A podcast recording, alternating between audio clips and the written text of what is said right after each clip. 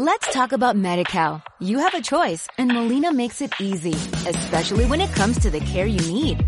So let's talk about you, about making your life easier, about extra help to manage your health. Let's talk about your needs now and for the future. Nobody knows MediCal better than Molina. It starts with a phone call. Call 866-420-5330 or visit meetmolinaca.com. Let's talk today.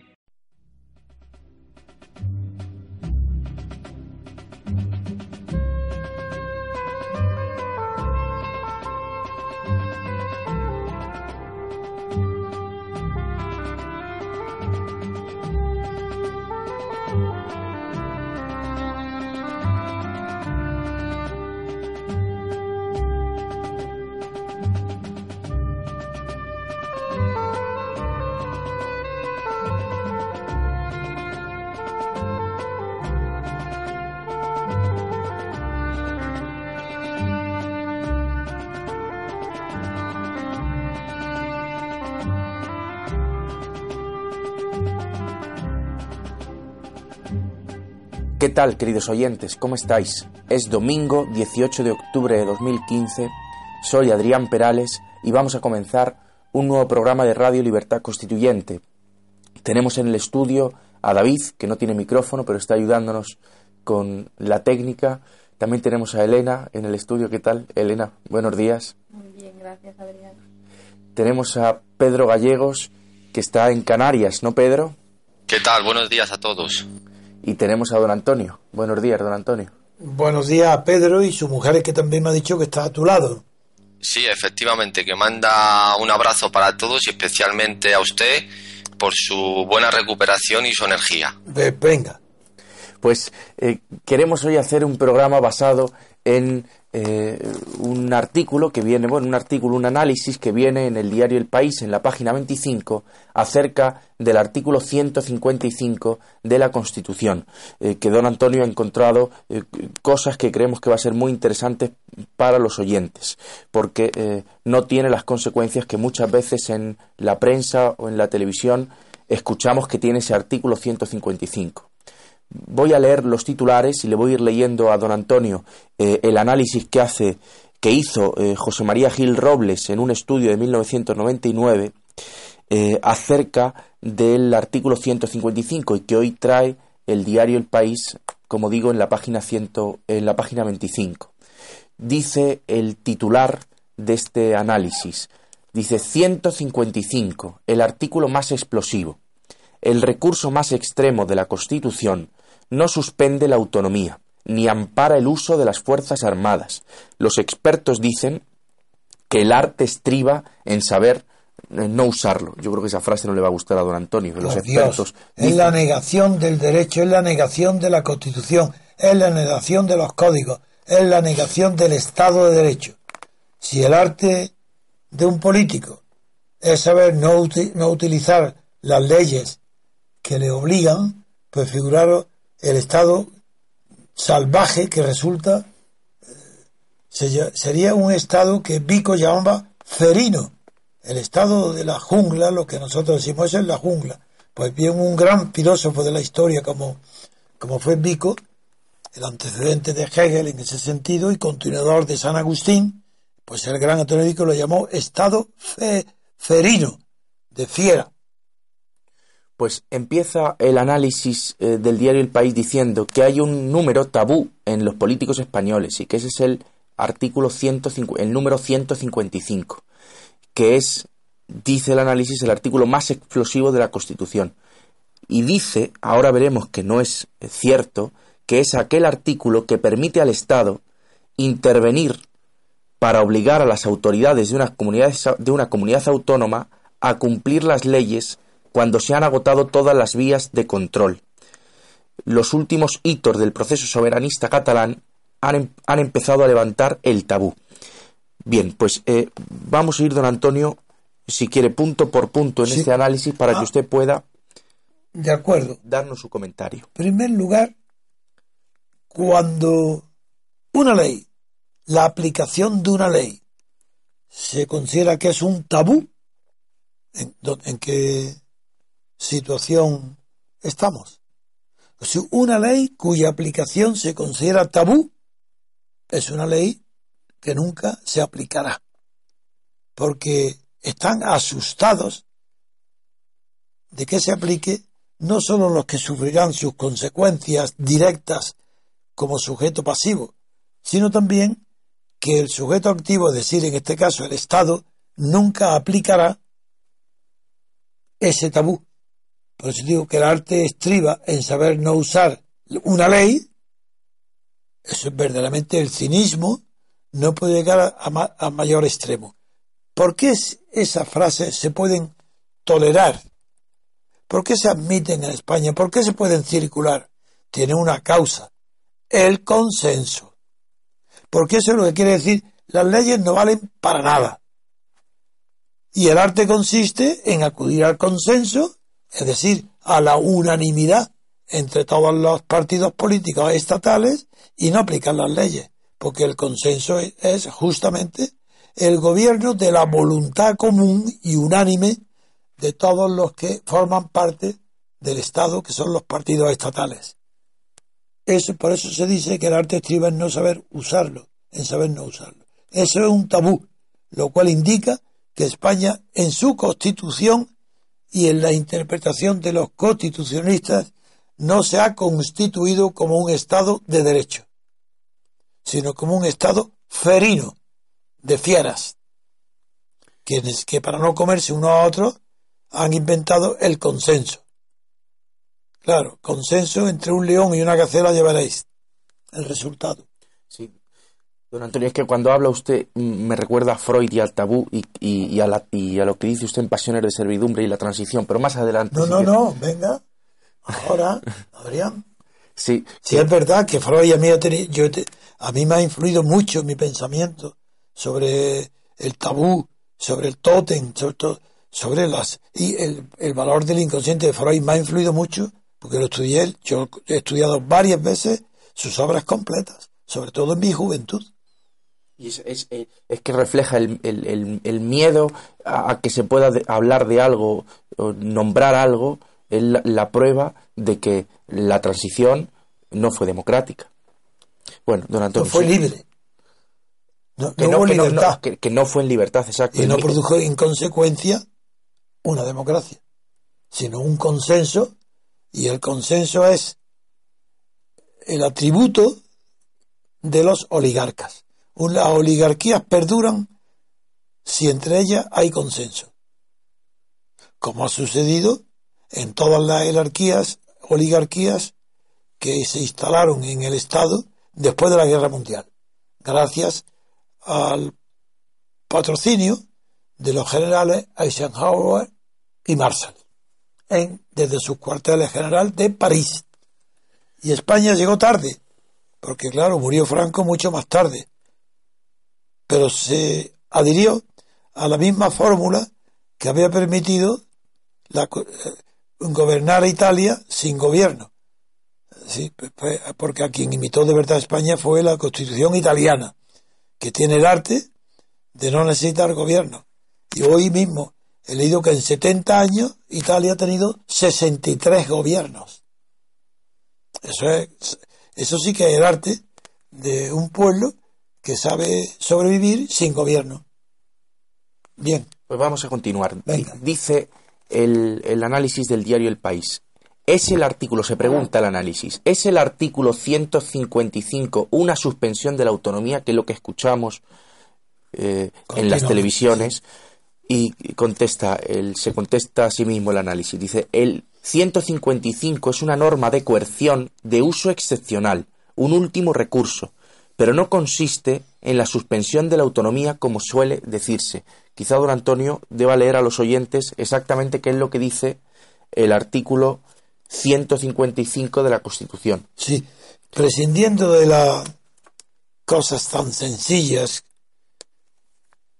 como que si una comunidad autónoma no cumpliere las obligaciones que la Constitución u otras leyes le impongan, cuando dice otras leyes, sí, claro, se está refiriendo a otras leyes del Estado, no de las autonomías. Dice, o bien actuar de forma que atente gravemente al interés general y quién nos dice quién debe saber si ese atentado es grave y si afecta al interés general. Pues bien, de España. Pues bien, ahí empieza el artículo. El gobierno, previo requerimiento al presidente de la comunidad autonómica, es decir, el gobierno avisando previamente al presidente de la, de la comunidad autónoma, y en caso de no ser atendido, con la aprobación por mayoría absoluta del Senado, podrá adoptar. Ahí está el término. Es que yo estaba esperando. Podrá adoptar. Aquí pasa la parte activa. El gobierno, si no es atendido en el requerimiento previo que ha de hacer el presidente de la comunidad, podrá adoptar. Aquí empezamos. Podrá adoptar las medidas necesarias para obligar a, ella. medidas necesarias. ¿A juicio de quién? Venga. Para, obligar, a la comunidad. A aquella, la comunidad autónoma, al cumplimiento forzoso de dichas obligaciones. Eso es imposible. Eso es eso lo redactado una persona que no tiene ni idea de lo que es el derecho. Pero se trata siempre, siempre, en estos casos, de obligaciones de hacer. No se trata de impedir, por ejemplo, una obra de ferrocarril o un puente. No, no. Son obligaciones de hacer o de no hacer. ¿Cómo se puede impedir?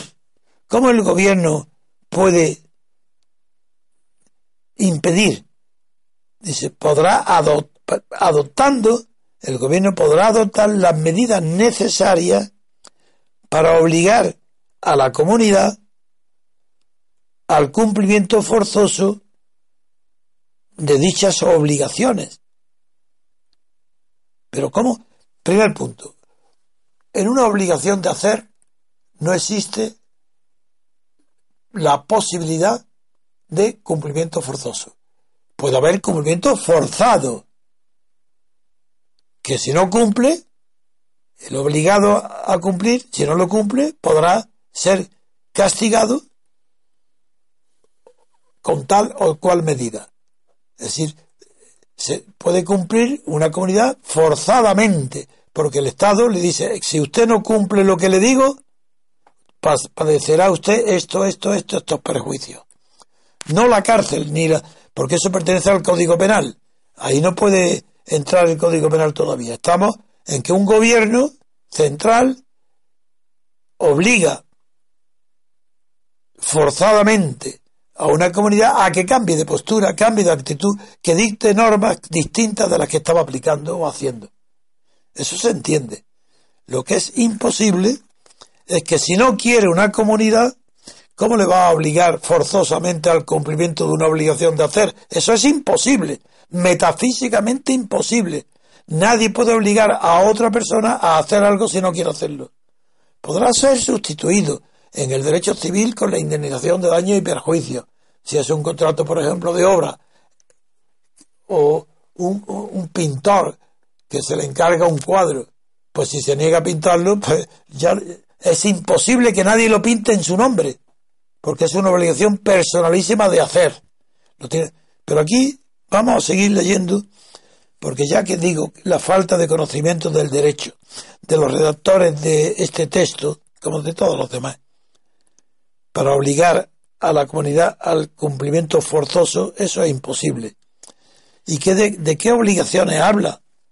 Pues cómo, pero como dice, del cumplimiento de sus obligaciones la obligación es la que el, gobierno le ha requerido. Es decir, un requerimiento del presidente del gobierno crea, sí, una obligación de hacer. Si no lo hace, podrá ser castigado, podrá dar lugar incluso a un delito, pero aquí no se contempla eso.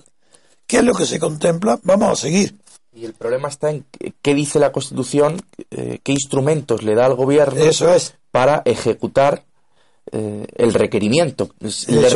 El, gobierno tiene que requerir al presidente de la comunidad autónoma. Si ese requerimiento no es atendido por parte de la comunidad autónoma, podrá adoptar, dice, las medidas necesarias. Bueno, pues el punto 2 nos dice, para la ejecución de las medidas necesarias, es decir, de las medidas previstas, en el apartado anterior, que son las medidas necesarias que decía, el gobierno... pero eran medidas para el cumplimiento forzoso. He dicho que eso es imposible. Venga.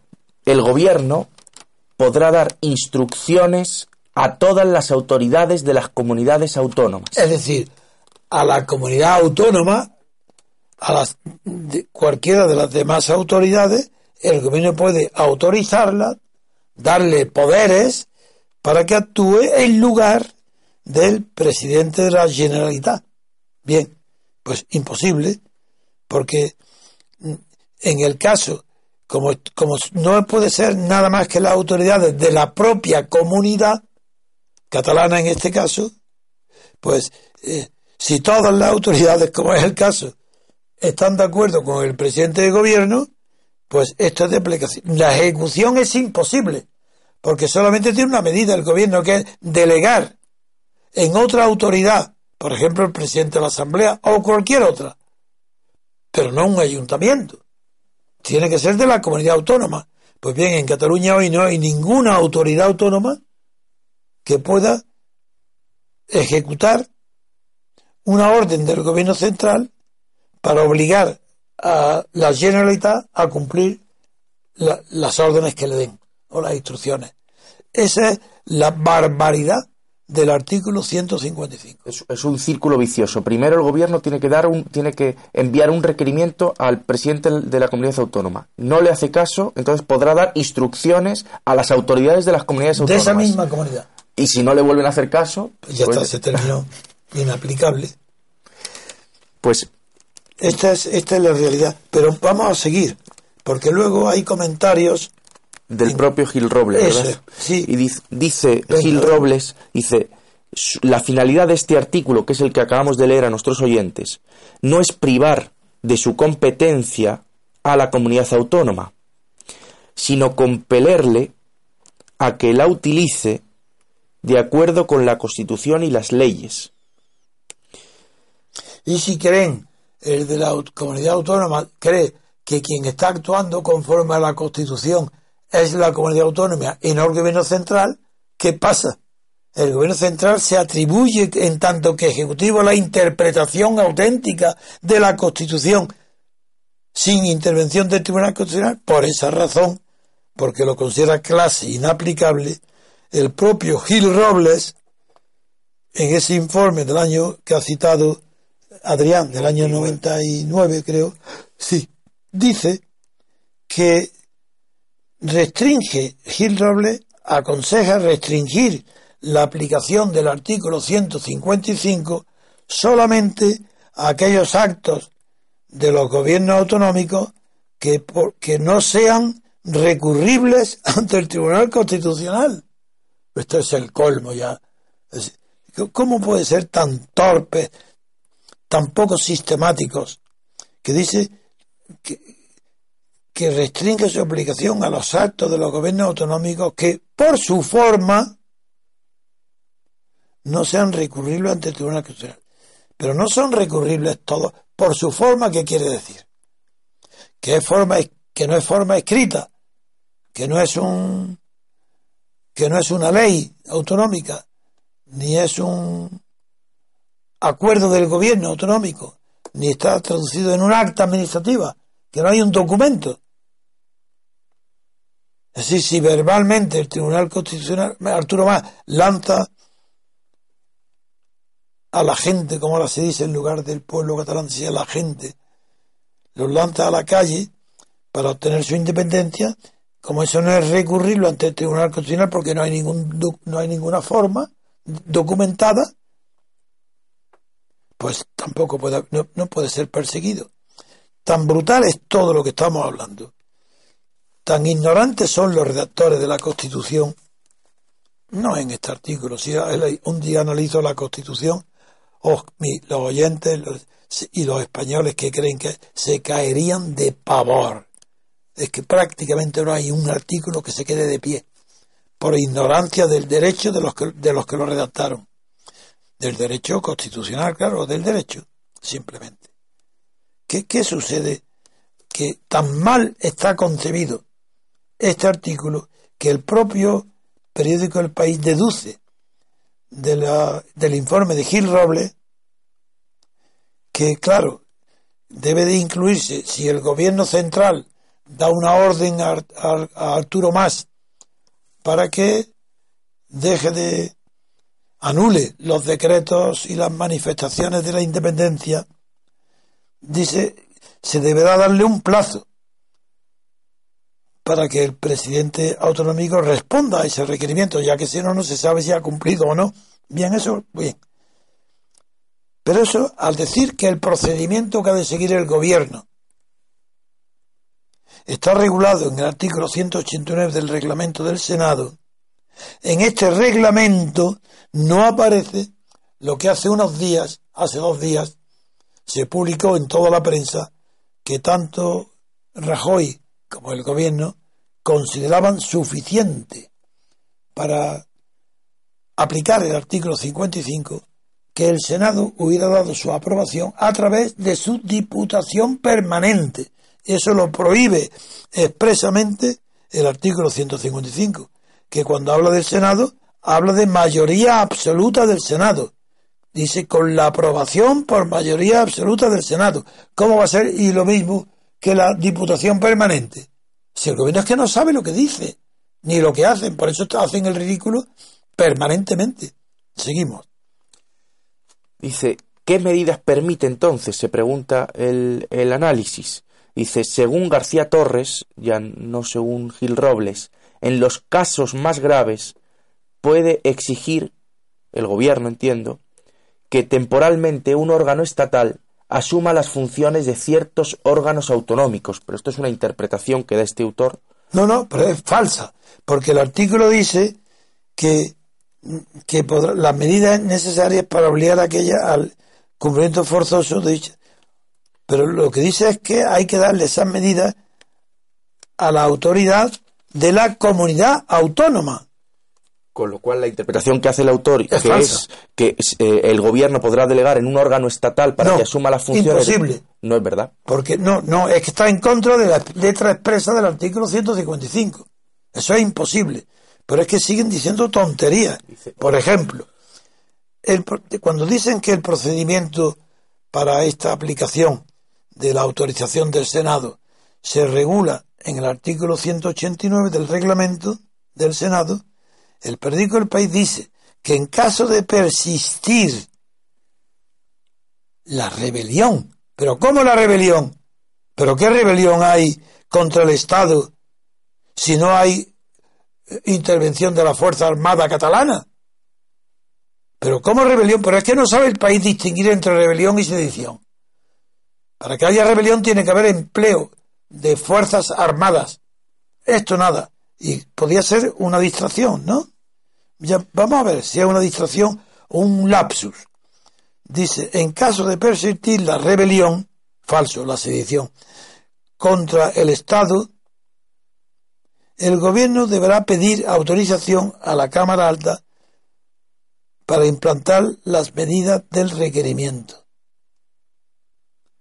En los casos más graves, puede exigir que temporalmente un órgano estatal asuma las funciones de ciertos órganos autonómicos que está prohibido en el artículo 155, como acaba de decir Adrián.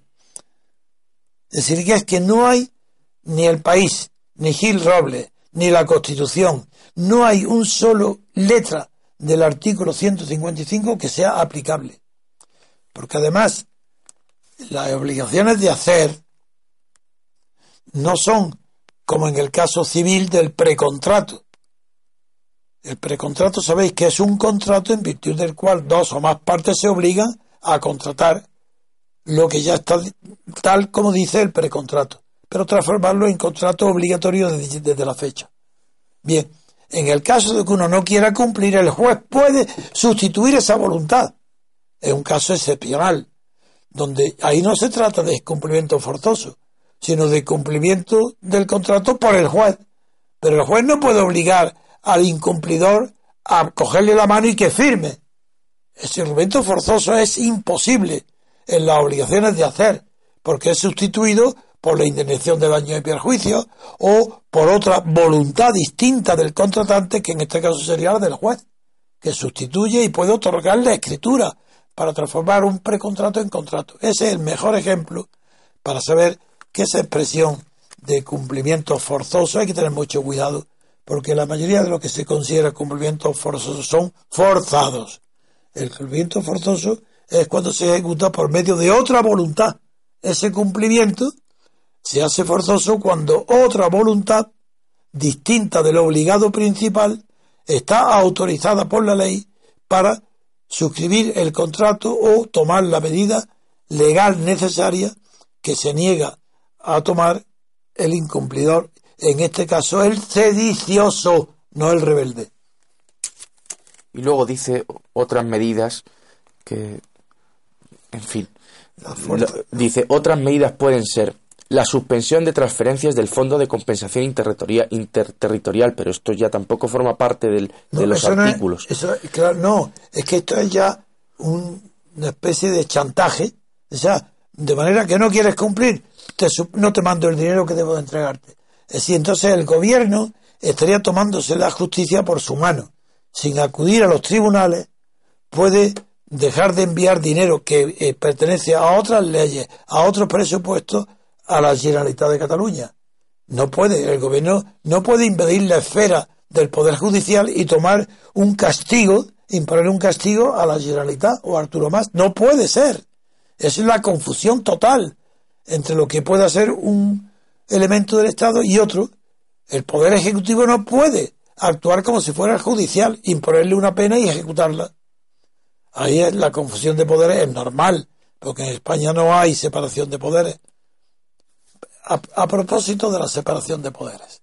Con eso terminamos esta noticia y ya pasamos primero a darle a Pedro entrada y después a comentar nosotros ya las siguientes noticias. Vamos a ver qué sucede en este caso concreto con las leyes de cumplimiento forzoso. Pues que no puede haber, y como digo, cumplimiento, eso es desconocer el derecho se pueden cumplir por medio de otra persona, que sustituye la voluntad del recalcitrante. Pero cumplimiento forzoso sería si se pudiera obligar en las obligaciones de hacer al recalcitrante que no quiere cumplir la obligación a que ponga su voluntad. Pero como no podemos cogerle la mano para que firme lo que no quiere hacer, es imposible. Solamente por vía de otros medios de terceras personas se puede conseguir el mismo resultado y a eso se le llama cumplimiento forzoso, pero metafóricamente. El cumplimiento forzoso no quiere decir que lo que lo cumpla el obligado. El obligado no cumple nada, no quiere y nadie le puede obligar. Si comete un delito, pues código penal, pero serán los jueces. Y si es el derecho civil, pues también serán los jueces. Pero en el derecho político, en el derecho constitucional, eso es monstruoso. No puede, el gobierno no puede español suspender, eh, entregarle fondos económicos a Cataluña si está obligado a ello por una ley. No puede, porque sería tomar la justicia por su mano, confundir la separación de poderes. ¿Por qué no hay separación de poderes? Que con eso termino ya la intervención de esta primera parte. Porque la separación de poderes se llama tal desde Montesquieu cuando hay separación de poderes en origen, no en las funciones ni en el resultado. Los poderes tienen que estar separados por su origen. Franco, por ejemplo, era el origen de todas las leyes españolas. ¿Qué importa que Franco tuviera procuradores en cortes, gobierno y jueces? Claro que las funciones estaban separadas y hay personas distintas que están separadas. Y el vulgo, la gente, podía decir, hay separación de poderes con Franco porque unos gobiernan, otros hacen las leyes, otros las, otros las juzgan y, la, y otros la policía los ejecuta bien. Se podía decir, pues ahora es exactamente igual, pero exactamente lo mismo que con Franco. Olvidaros de la denominación que esto sea democracia. No, de todo eso. ¿Hay separación de poderes en España? No. Prueba. En la mayoría absoluta está la prueba del 9. El que tiene mayoría absoluta, Felipe González, Aznar Rajoy, reúnen en sus manos, primero, el gobierno, presiden el gobierno. Tienen la mayoría absoluta en los legisladores y tienen mayoría absoluta en la designación del poder del Poder Judicial, del gobierno, de los jueces.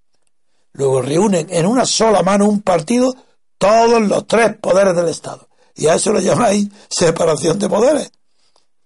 y si no tiene mayoría absoluta, más evidente todavía. Que, si los, que tienen, no, no hay. Y sin embargo, toda la prensa, toda la cátedra, todas las constituciones, todos los eh, escritos constitucionales, todos los libros, todas las conversaciones, las televisiones, las radios, dicen, repiten, machacan todo el día los españoles que en España hay separación de poderes. Pues no, señor, todos los días os están mintiendo a los 40 millones de españoles que sepan oír o hablar o escuchar, le están mintiendo diciendo que en España hay separación de poderes cuando es evidente que no hay separación alguna de los tres poderes. Están en una sola mano. Y cuando no tienen mayoría absoluta, recurren a los acuerdos con Jordi Pujol, que para eso estaba, para que se enriquezca, manteniendo con sus diputados, sumados a los de Felipe, Aznar o ahora Generalitat, Rajoy, tienen la mayoría absoluta. Entonces esa corrupción es lo que se llama separación de poderes. Me ha llamado antes la atención, don Antonio, lo del tabú, porque Freud decía que había un tabú siempre que había una ambivalencia, es decir, que los individuos, por un lado, deseaban lo que el tabú ocultaba, pero por otro lado lo temían. claro. Entonces, ah, si es un tabú es porque temen. temen los resultados, temen a Cataluña, pero por otro lado desean que se haga justicia en Cataluña. Pero temen la aplicación. Por eso dicen estos imbéciles, el arte estriba en saber no usarlo. Es lo mismo que si dijera, el arte de la Constitución española, de los padres de la patria española, ha sido redactar una Constitución sabiendo que nunca se usará. Es lo mismo. Dice, el arte estriba en saber no usarlo. Es decir, el arte está en saber no usar la Constitución. Ese es el resumen. Pedro. Bueno, eh, eh, con lo que acabáis de decir me recuerda un poco a la teoría de juegos, a los eh, a una cosa que se llama equilibrio de Nash, el famoso John Nash que ha fallecido, sí, lo que hay, hay ha fallecido de resultado cero.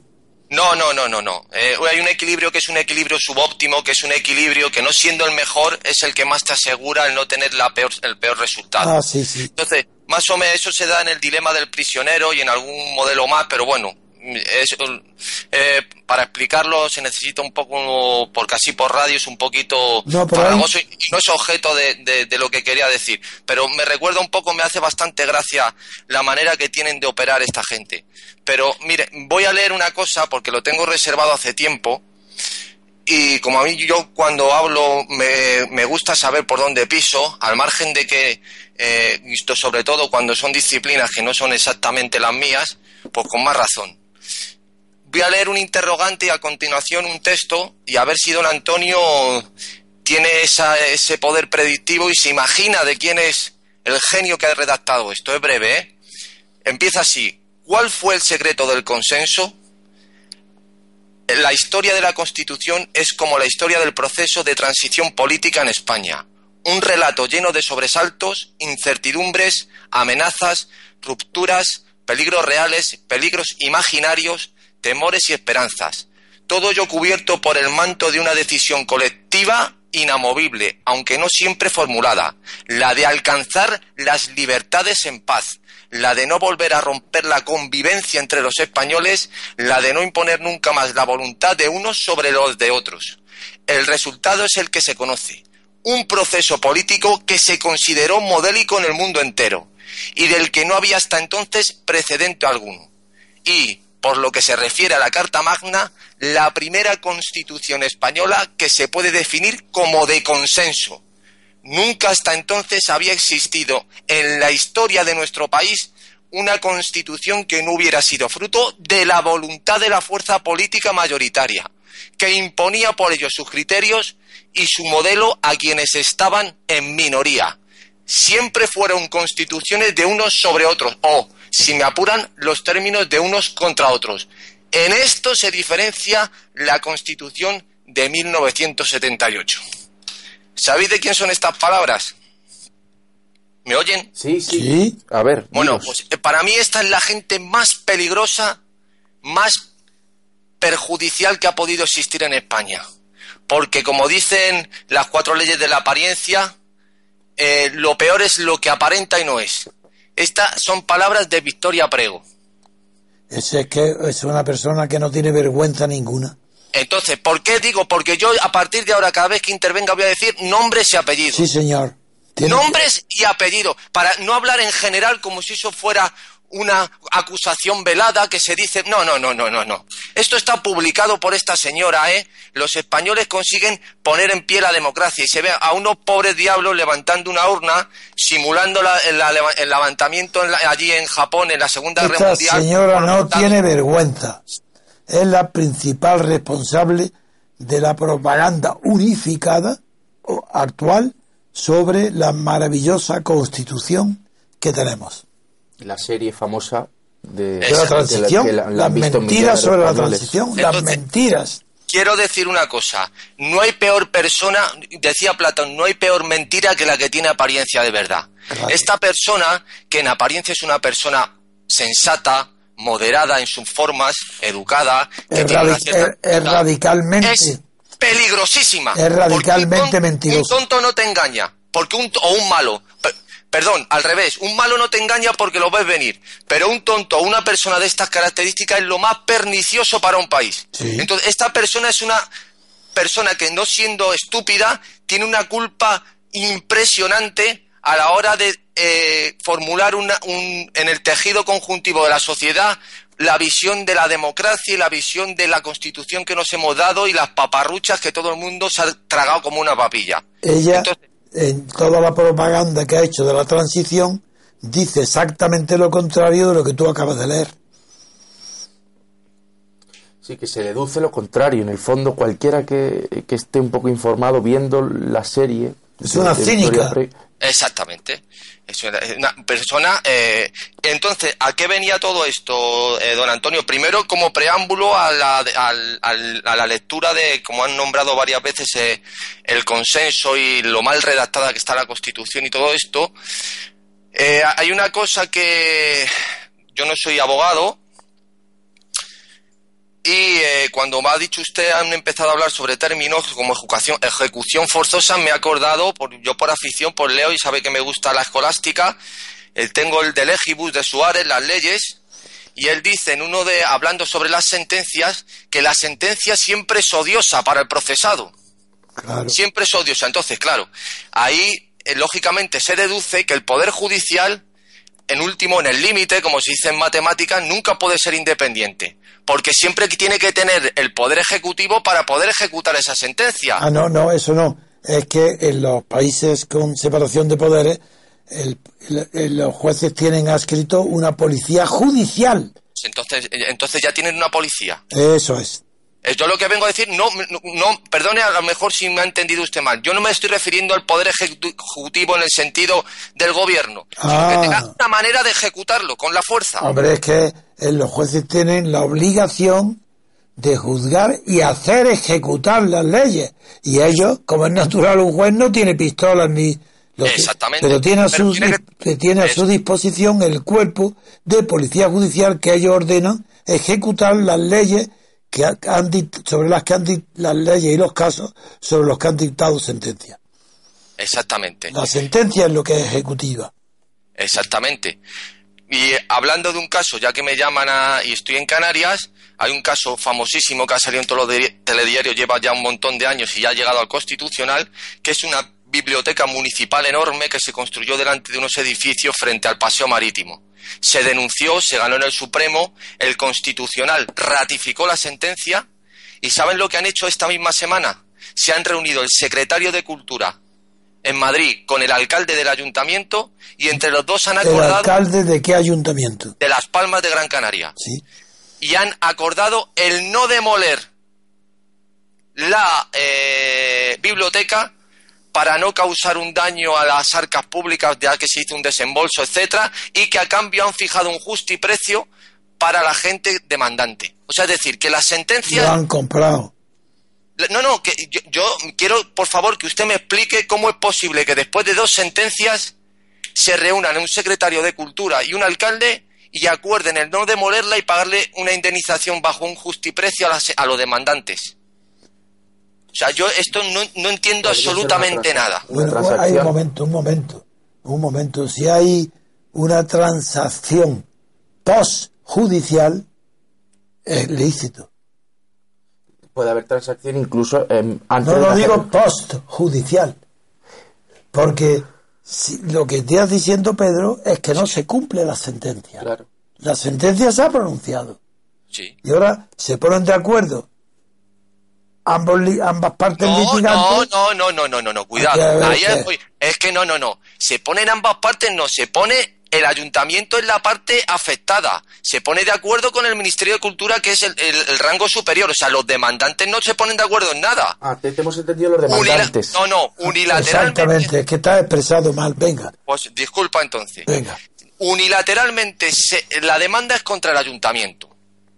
Y el ayuntamiento pierde eh, tanto en el Supremo como en el Constitucional, obligando a demoler la biblioteca. Pues el ayuntamiento, que es el que ha perdido, se reúne con el secretario de Cultura y acuerdan el no demoler, o sea, el no ejecutar esa sentencia a cambio de, en los próximos presupuestos generales, dar una indemnización bajo un justiprecio a los demandantes. Y pregunto, ¿el demandante lo ha aceptado? No, pero, pero no, no, no, no, ahí no se pronuncia, no aparecen los demandantes por ningún sitio. Es que ¿Cómo? si es un justiprecio a los demandantes, lo que nosotros estamos entendiendo es lo siguiente, Pedro, escúchame un segundo. si, eh, si hay una entrega de un precio, una cantidad de dinero por parte del demandado al demandante o a los demandantes. No se ha entregado nada. bueno, bien. Y aunque, sea, aunque ya haya sentencia, cabe transacción en, en, un procedimiento de ejecución. Se puede transigir acerca de la ejecución de una sentencia. Eso es lo que te estamos diciendo. Entonces, lo que nosotros hemos entendido es que si los demandantes, si no aceptan los demandantes, no, yo no tengo solución a tu pregunta. Pero si aceptan los demandantes, cabría una transacción. Primero, han dicho que no saben si van a aceptar. O sea, ya lo dijeron. Y lo segundo es, mi pregunta, que quería primero esa respuesta de, eh, vuestra. Y ahora mi segunda pregunta. ¿Es posible llegar a un acuerdo, en este caso, a sabiendas de que están incumpliendo una ley de edificación de costas? Es otra, es otra cuestión. Ah, tendría que ser otra parte. Podría, otra, otra parte podría tener legitimación para entablar un nuevo pleito, pero si el, si el demandante transige, eh, no hay nada que lo pueda impedir. Entiendo yo, por el principio dispositivo de, del derecho civil. Lo que ha planteado Jorge es otra cuestión. Vale. Es decir, es otro caso litigioso que incluso podría anular el acuerdo al que te estás refiriendo y que nosotros estamos prejuzgando Exactamente. que puede ser una transacción postjudicial si el demandante lo acepta. Pero incluso ese acuerdo puede ser nulo de pleno derecho si va en contra de una ley obligatoria de costas que declare nulo todo lo derivado, porque la nulidad primera sería la de la ley de costas. Y esa arrastra detrás de sí la nulidad de todo lo que le ha seguido. Eh, ahí es donde quiero ir yo. Pues ya está. Si es que precisa, eh, exactamente, si es que esa es la denuncia, que no se podía edificar ahí delante. Pues ya lo tiene resuelto. Al menos. vamos, Vamos a ver qué pasa.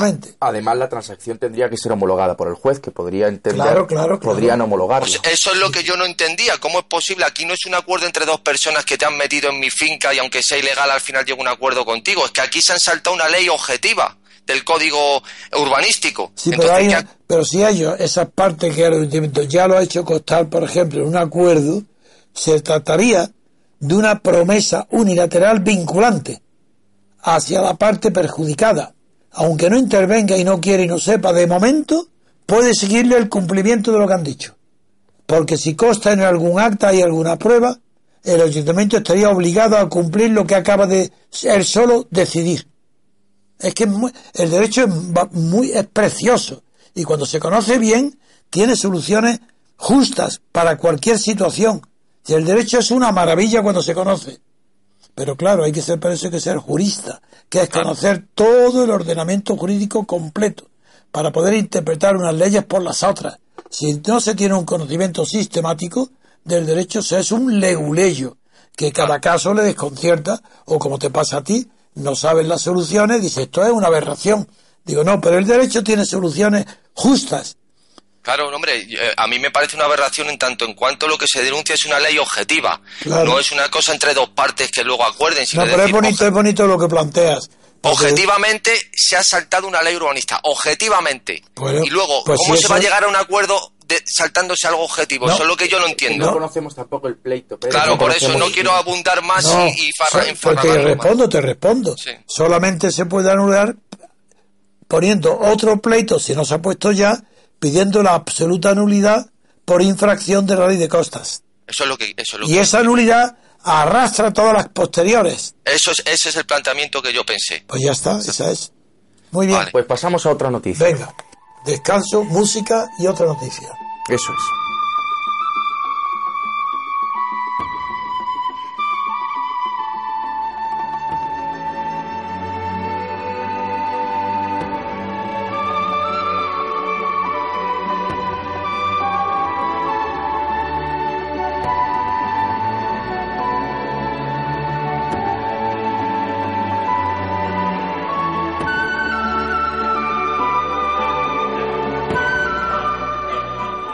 Pues el siguiente tema que vamos a tratar es eh, el del partido político de Podemos. Viene en la página 22 del diario El País una noticia relacionada con el partido de Pablo Iglesias, porque hace un año que se celebró su asamblea fundacional y eh, nos dice la noticia que Podemos comenzó a constituirse hace un año como fuerza política organizada con una declaración de intenciones que retumbó en la plaza de Vistalegre de Madrid y dice el título de la noticia ¿Qué queda del asalto a los cielos? que fue la palabra que pronunció eh, Pablo Iglesias en aquella asamblea fundacional, cuando dijo el cielo no se toma por consenso, se toma por asalto.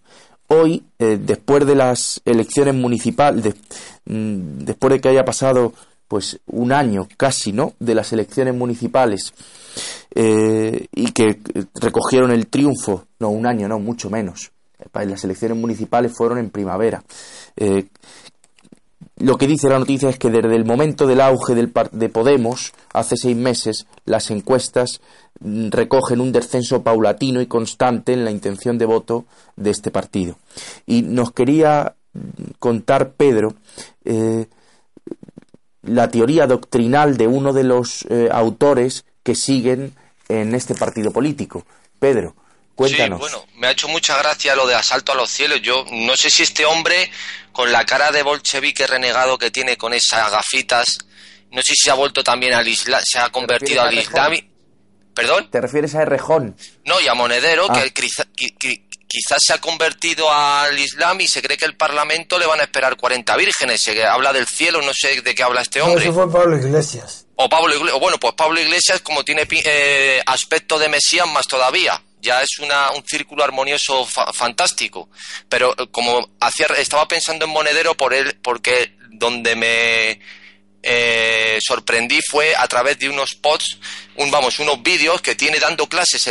son vídeos de la universidad, no son vídeos personales que él sube o su partido, sino de la universidad. O sea, esto es la papilla que le meten a los chavalines en la universidad hablando de un tal Leonardo Morlino, que yo no lo había escuchado en mi vida, que es un profesor de la Universidad de Roma, tiene un montón de libros acerca de cómo eh, ese concepto de calidad democrática yo no lo había escuchado y, fue a través de, eh, de don Antonio pues eh, lo escuché a través de él la crítica a este a esta acepción no a este atributo que se le ponía al concepto de a la categoría de democracia. Pues por casualidad me encontré esto y cuál es mi sorpresa, que yo sabía, eh, claro, que Platón tenía en el frontispicio no puesto de, su academia que nadie entre aquí sin saber geometría. Y este hombre se lo debió tomar en serio y ha creado una geometría de la política llevada a la democracia y entonces este señor para que la gente sea algo sencillo de entender porque eh, prácticamente hacen un desarrollo ahí geométrico realmente vamos maravilloso es que estos señores dibujan un eje, eh, o sea, los tres ejes para dibujar cuerpos espaciales, ¿no? El X y el Z, dándole a cada eje, creo que dos variables por eje, y dependiendo del volumen que se conforme dando esos valores, O sea, una variable puede ser la pobreza, otra variable puede ser el Producto Interior Bruto, es decir, variables de, este, de esta índole, pues te da un volumen. Pues dependiendo de ese volumen, hay más calidad o menos calidad. Simplemente así, a grosso modo, esto es de una manera grosera, pero esta es la papilla eh, que tienen eh, a día a día y los informes que hacen sobre todo este señor que tengo aquí, no hablo por hablar, informes que hace para América Latina, la calidad de la democracia en América Latina y muchos más, y esta es la papilla y la, y la filosofía que tienen estos señores de Podemos que han tragado y que siguen enseñando a sus alumnos. Y a ver qué piensa don Antonio de esta geometría maravillosa. Ya la quisiera para él. De la geometría desconozco todo, pero en cambio creo que conozco lo suficiente, todo lo suficiente, para poder dictar a los oyentes españoles, a todos, lo que es y lo que no es democracia. Si la geometría esta que ha hablado de aplicar unas variables de procedentes del terreno económico para que según el número, la dimensión o las líneas curvas de esas variables calificar a la democracia de mayor o menor calidad es un verdadero disparate. Voy a decir por qué. No importa que repita un millón de veces, porque 10 billones de veces más que yo es toda la propaganda de 40 años del régimen diciendo que esto es una democracia. Y ya la izquierda hace tiempo, hace años que habla de calidad democrática, para distinguir unos países de otros. Y eso es una brutalidad e implica un desconocimiento absoluto de lo que es democracia y de lo que no es democracia. Cuando se dice de un país que su que es bajo en su calidad democrática, como se dice en la prensa española, es señal inequívoca de que no tiene democracia ninguna. Y que no es que tenga baja calidad, es que no existe. Y si entonces se le dice a la oligarquía que es de baja calidad democrática, no será de baja calidad oligárquica, porque también es baja. Ahí sí se puede aplicar alto y bajo, porque es una forma de degeneración del gobierno de la oligarquía. Pero la democracia, yo hablo siempre que hablo, hablo de la democracia formal, la única que me interesa y la única que interesa a los pueblos porque viven para siempre y no dependiendo de que un gobierno sea más o menos de derecha, de izquierda, y que ese gobierno sea de mayor o menor calidad, no democrática, de justicia social, que es lo que hablan, de izquierda. Bien. Vuelvo al ejemplo del ajedrez. Es que están confundiendo todo el que habla de calidad democrática, confunde la regla de juego con la jugada. Desde luego que el ajedrez, las reglas de juego la juega lo mismo un niño que el campeón del mundo, lo repito un millón de veces. Las reglas de, mueven las piezas exactamente igual. Pero la calidad de la jugada, eso es infinitamente incomparable la superioridad del campeón sobre el niño. La jugada. Trasladémonos al campo de la política. La democracia es la forma de gobierno. Forma. El contenido puede ser de mayor, de gobierno, no la forma, es la materia, la forma, la, eh, la materia, el contenido, puede ser de mayor o menor calidad humana, de mayor o menor calidad gubernamental, de mayor o menor calidad de progreso, de retroceso, de dureza, de injusticia, de brutalidad. Pues ahí sí se aplican los términos de calidad. Pero la democracia no admite ni los términos cantidad ni, calidad. Las reglas del ajedrez no, ni es reglas de juego cuantitativas ni cualitativas. Son reglas de juego constitutivas del juego. Por eso son constitutivas las reglas de la Constitución, porque constituyen el juego político. Quien se atiene exactamente a las reglas de la Constitución, el resultado no es más o menos democracia, como dicen cuantitativamente, ni democracia de mayor o peor calidad, como se dice cualitativamente. Esos son términos inexactos, que no corresponden para nada al concepto de la democracia, que es solamente reglas de juego político, es democracia formal, Don Antonio. Estados Unidos, perdona.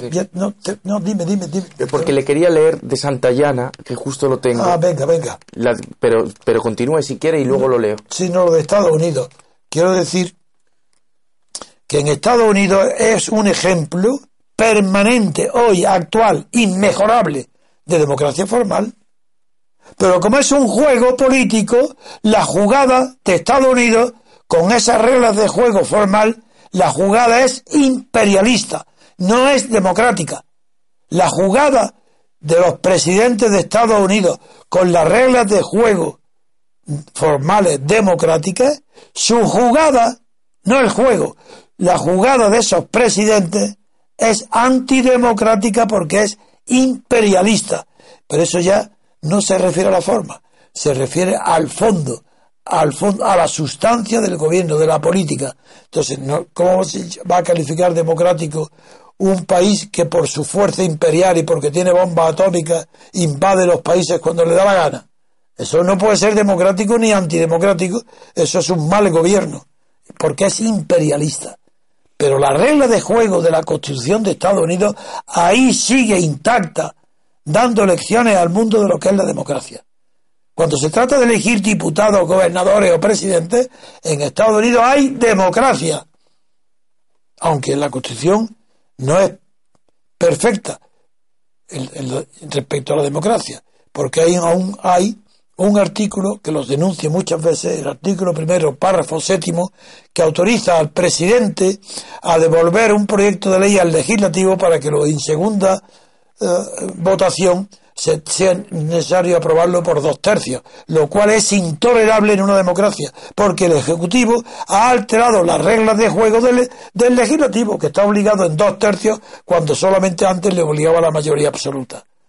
Pero vuelvo a repetir, Estados Unidos es democracia formal casi perfecta, y mi libro mejora esas imperfecciones, no solo esta que acabo de mencionar, sino también la manera de nombrar al Tribunal Supremo, y la manera de financiar a los partidos. Todo eso, claro, hemos aprendido. Y si somos justos eh, eh, y estamos actuando en el tiempo que vivimos, pues podemos mejorar la Constitución de Estados Unidos, pero no en su concepción, porque está basada en la separación de poderes de Montesquieu. Mientras que en Europa no hay democracia en ningún país, aunque se le llame democracia, salvo en Francia, que es casi, casi democracia. Ni Suiza es democrático. Porque Suiza, hablo desde el punto de vista formal. Otra cosa es que es un país, junto con Dinamarca, de los más civilizados del mundo, y la civilización, la cultura, las religiones, todo lo que es cultura, suple los defectos democráticos que tiene Suiza. Porque Suiza es un régimen parlamentario, una mezcla de régimen parlamentario y cantonalista. Una mezcla de democracia, no, de democracia no, de parlamentarismo y la democracia ateniense asamblearia, los cantones, donde se sin representación. Suiza es una mezcla de régimen representativo y no representativo, régimen directo. Por eso es tan singular. No, democracia, Estados Unidos es una democracia formal y es un ignorante absoluto, sea de izquierda, revolucionario o de ultraderecha, quien critique a los Estados Unidos diciendo que eso no es democracia.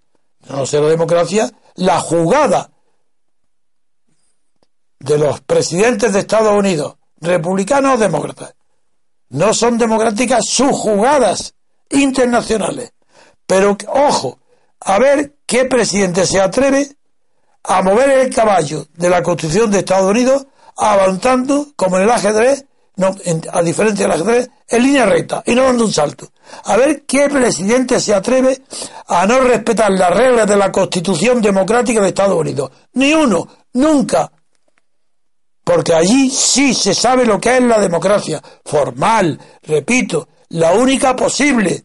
Porque la democracia material es una utopía. Porque está basada en la igualdad social. Y eso es una meta inalcanzable. Entonces puede tener más o menos calidad según que haya más o menos justicia social. Pero eso es el gobierno, no la democracia. Las reglas son justas e inalterables y casi perfectas, con un pequeño retoque, la democracia puede durar eternamente, sin necesidad de cambios ni reformas. Eso es porque no son constituciones, porque son hechas por la oligarquía. No tiene nada que ver el pueblo ni nada.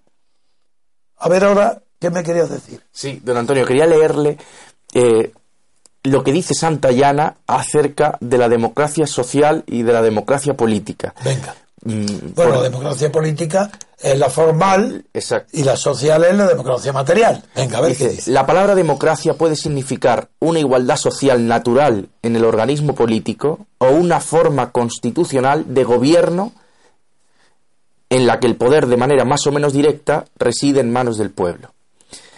Y luego dice, la democracia social es un ideal ético general tendente a la igualdad y la fraternidad humanas. Son mis palabras literales, permanentes. E incompatible en su forma radical con instituciones tales como la familia y la propiedad hereditaria. Claro, sí, sí, la igualdad es absoluta. Desaparece familia y, propiedad, por herencia. Por el contrario, y aquí unimos a lo que ha dicho antes Pedro, eh, de... La calidad. Exacto, de la calidad.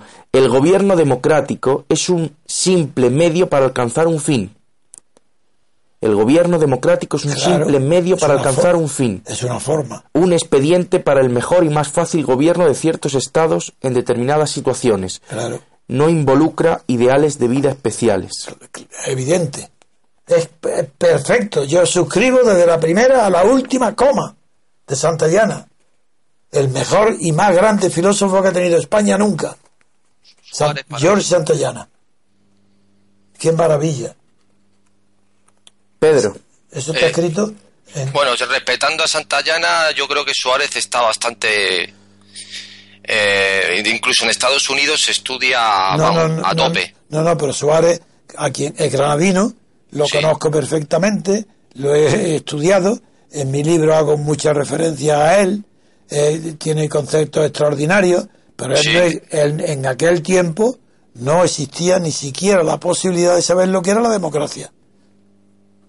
En aquel tiempo no se sabía. Ah, bueno, en referencia a eso sí, yo... Eh, Hombre, es que es del barroco. Si es, es el maestro escolástico del barroco. Y se le llama el maestro escolástico del barroco. Sí, señor. Ah, ni, se sabía lo que era la democracia. Si es del siglo XVII. Fue, fue catedrático de los del siglo... Sí, sí, ya no... Sí, sí, del siglo XVII, sí, del barroco, Bueno, y, y además tuvo una influencia en su doctrina sobre el individuo y la individuación, y el, el, en Leibniz y a través de Leibniz en Kant. Y en Descartes también. esa yo no la he visto, pero bueno, puede ser. Y el, desde luego, sé que en Estados Unidos y en Alemania hay muchas escuelas que se llaman estudios coimbreses, porque son esos estudios coimbreses en honor de Coimbra, la, la Universidad de Coimbra portuguesa, donde Suárez enseñó la cátedra prima. Y la cátedra prima es nada menos que la alta metafísica, la filosofía metafísica. La, y era la cátedra prima. Y eso fue Suárez quien la tuvo. No, no, si lo, es granadino, por Dios. Pero bueno, Suárez tuvo una influencia eh, que conté en uno de los programas que usted estaba todavía eh, convaleciente, porque un protestante, un sacerdote protestante inglés, eh, huyendo de, de, Inglaterra, fue a recalar a, a, Amsterdam, Amsterdam. Ah. Y él tenía, había leído a Suárez sobre los consejos para el príncipe y, ah, criticando. Bueno, pues él lo tenía estudiado y ese mismo reverendo llegando, si mal no estaba David, no me eh, bueno, ese día estábamos David y yo solo, no recuerdo que estuvo porque fue a Massachusetts y la primera constitución americana, no la federal, la anterior, anterior, muchos de los principios que toma son eh, eh, tomados de Suárez que los plasman en esa constitución, o sea, y eso ha sido visto ahora por muchos estudiosos que han recuperado los austriacos. te voy a decir por qué. Porque Suárez, antes de ir a Coimbra, estudió en Salamanca y por tanto pertenece a la escuela de Salamanca, que fue la que defendió a los indios. El del padre Casas, el, padre Victoria, los fundadores del derecho internacional fueron los españoles de esa época. Y Suárez estudió en Salamanca y después fue a Coimbra de cátedra prima. Bien. Pues, eh, eh, mire, don Antonio, eh, yo cuando le he citado esto, porque yo tenía aquí una, una carpeta preparada, claro, son muchas cosas, hace ya tiempo, yo lo que no sabía que esto había calado más, más de lo que yo pensaba. Lo de este señor que le he dicho eh, de Morlino y Podemos, es que va más, es más profundo de lo que estamos hablando, profundo en el sentido de las consecuencias directas. No, es más, más extenso la aberración profunda. No, no, y, y en el sentido, sí, sí, profundo, no en el sentido eh, teórico, sino en el sentido práctico, en lo que se funciona hoy en día. Y es porque tengo delante de mí un, un, un documento del Ministerio de las Administraciones Públicas, no de Podemos ni de la Universidad Autónoma, sino del Ministerio de las Administraciones Públicas, que se llama así, Calidad Democrática y Buen Gobierno, en el que el fundamento teórico es este señor. Y todo este... ¿Cómo se eh, llama? ¿Baldini, el del fútbol? No, ¿cómo se llama? no, Leonardo Morlino es el Ah, ideólogo Morlino. de esto. Pero es que en este documento Morlino. aparecen grandes cabezas pensantes como Gregorio Pérez Barba. Uy, eso es una cabeza. Pero si Sí, Gregorio sí, sí, Pérez Barba. Por tamaño, digo, por tamaño. No, bueno, sí, la cabeza era gorda. Pero él no pasó nunca de Maritain. Él no, él no, sí, fue el que trajo a España la maravillosa expresión. Maritain es el, el de los derechos humanos, ¿no? No, no, Maritain es un escolástico que escribió que para hombre, es un filósofo eh, de- de católico eh, moderno, o ha muerto, claro, hace tiempo, que Jacques Maritain, que escribió los le- degrés de savoir, los grados del saber, y que fue la referencia, después del taller de Chardin, Sí. Maritain fue la referencia católica a la- de la filosofía, fue Maritain. Y como era demócrata cristiano, Gregorio Pérez Barba era demócrata cristiano, en- dentro del grupo de Ruiz Jiménez, no era socialista, y lo conocí porque venía a mi despacho de abogado con Pues mira. bastante frecuencia, lo conozco muy bien, y él no supo nada, ni sabía nada, no, no, no era un filósofo, no era nada, y sin embargo fue el que trajo a España, por eso, porque era un ignorante, la terrible expresión de patriotismo constitucional. Fue Gregorio Pérez Barba, que la tomó del alemán Ehrenberg, que la acuñó por primera vez en el año 49. Y Gregorio Pérez Barba, sin darse cuenta que la expresión patriotismo constitucional era un hallazgo en un pueblo que de Hitler, de que apoyó el noven- más del 90% a Hitler, no podía hablar de patriotismo en el año 49 porque la guerra terminó en el 46, 45 y 46, Japón, el 45 finales.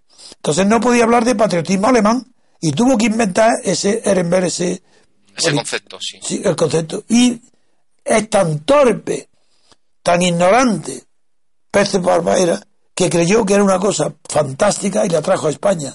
¿Para qué? Pues para que los españoles olvidaran el patriotismo de Franco que él había tenido porque era un ec- eclesiástico de Ruiz Jiménez y Ruiz Jiménez fue ministro de Educación con Franco. Y sin embargo ese discípulo de Ruiz Jiménez y de su grupo trae importa desde Alemania el nombre de patriotismo constitucional, la expresión. Ese es Pérez Barba. Pues aquí aparece, además de él, Amelia Valcarcel y José Antonio, o- otra- y, a- y José Antonio Marina, que le tengo, vamos, Bueno. le tengo una veneración absoluta a este señor, el de Educación para la Ciudadanía. ¿Quién? Eh, no, lo digo irónicamente. No, ya lo, he- ya lo comprendido. Mira, la primera Marina. no sé quién es. Y este Marina es un hombre vulgar que utiliza, cree el falso sentido común para explicar las cosas que parecen más difíciles. Para él no hay, nada difícil. Es todo normal, sentido común.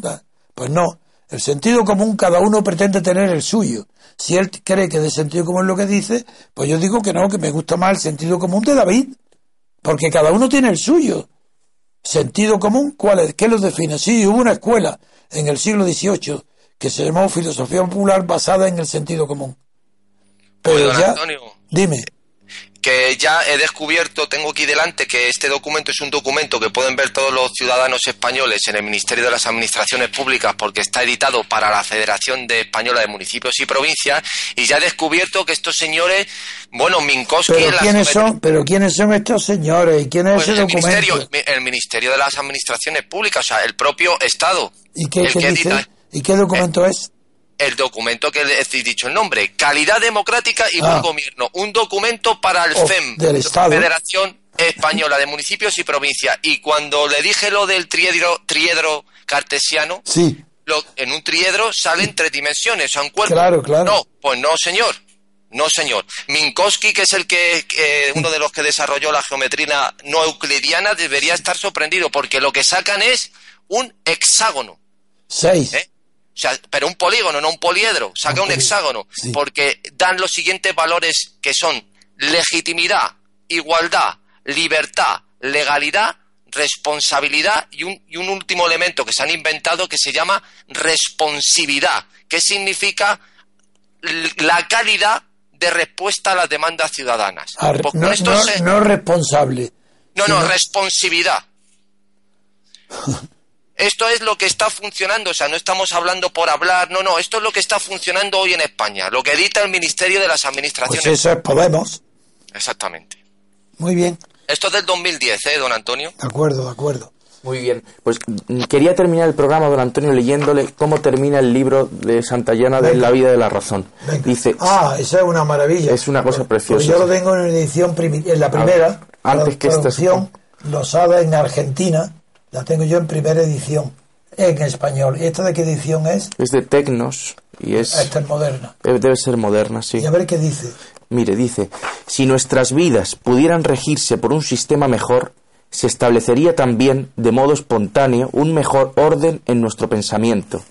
No ha sido por falta de sentidos perspicaces, de genio personal o de un orden constante en el mundo exterior, por lo que la humanidad ha vuelto a caer repetidamente en la, barbarie y la superstición. Ha sido por falta de buen carácter, buen ejemplo y buen gobierno. Hay en los hombres una patética capacidad de vivir noblemente, si tan solo se dieran mutuamente la oportunidad. El ideal de la perfección política, por más que parezca hasta ahora vago y remoto, es por cierto alcanzable, pues es tan definido y constante como la naturaleza humana. El conocimiento de toda verdad importante estaría vinculado con ese ideal, y no se experimentaría ninguna insatisfacción intelectual frente a un sistema de ideas que habría de expresar e iluminar una vida perfecta. Pues es exactamente nuestro MCRC. Exactamente, ese es el fundamento de nuestro movimiento, que es alcanzable, porque un ideal de perfección es posible. Solo que la manera de expresarlo Santayana no está de acuerdo hoy con los descubrimientos de la biología, de los genes. Entonces ya ahora tenemos un fundamento científico que añadir al, razonamiento especulativo de Santayana. Y es que los genes altruistas pueden organizarse en lugar de los genes egoístas. Por ejemplo, nosotros, nuestro movimiento está organizando la honradez, quiere organizar la, la honestidad. Y entonces la gente dirá, pero qué tontería que están diciendo. Porque la política se organiza todo para el poder, no por la honradez, por el poder, no. Nosotros nos hemos comprometido todos los miembros a no, a no convertirnos nunca en partido político, a no, a no pretender alcanzar el poder, sino a organizar la honradez, organizar el respeto ajeno, organizar la civilización, la cultura. ¿Sí? ¿Y cómo es posible eso? Me dirán, eso es una utopía. Y yo respondo, ¿sí? ¿Es una utopía? ¿Cuánto se ha intentado en la historia de la humanidad y ha fracasado? Nadie me responde porque nunca se ha intentado. No en España, nunca. No se ha intentado nunca. Porque la política siempre es el poder, el poder. Ay, amigo. Pero hay una cuestión prepolítica anterior a la política y el poder, que se llama libertad colectiva. Y esa libertad colectiva de la que Santayana no habla porque no tenía su, no era un constitucionalista ni un jurista, era un hombre, un filósofo extraordinario, que desde luego sus palabras que tú has leído las suscribo, pero el secreto de nuestro movimiento es que pertenece a lo más noble del alma humana. Que sean mayoría o minoría, pues eso es lo de menos. Si es que en cuestiones del poder, que nosotros no lo perseguimos, pero queremos organizarlo mediante la libertad colectiva constituyente, esa cuestión del poder la deciden, nunca la decide la gran mayoría del pueblo. Siempre, en el mejor de los casos, lo decide un tercio de la sociedad y dentro de ese tercio los que más capacidad y menos miedo tengan para actuar. Y ese tercio le llamó en, la Grecia antigua, la, que yo le he bautizado laocrático. Pero es que que ya habla de la mejor y más inteligente parte del pueblo, como la fuerza constituyente. Y Friedrich también dice que la parte más ah, informada, mejor informada. Pero es que Marsilio de Padua, mucho antes, ya habla de la, la, parte más sana del pueblo, la, la mejor parte, dice la melior par. Todos los grandes pensadores saben que una constitución solamente la forman, una, la hacen una minoría. Y nuestra ambición es que esa minoría sea el tercio laocrático.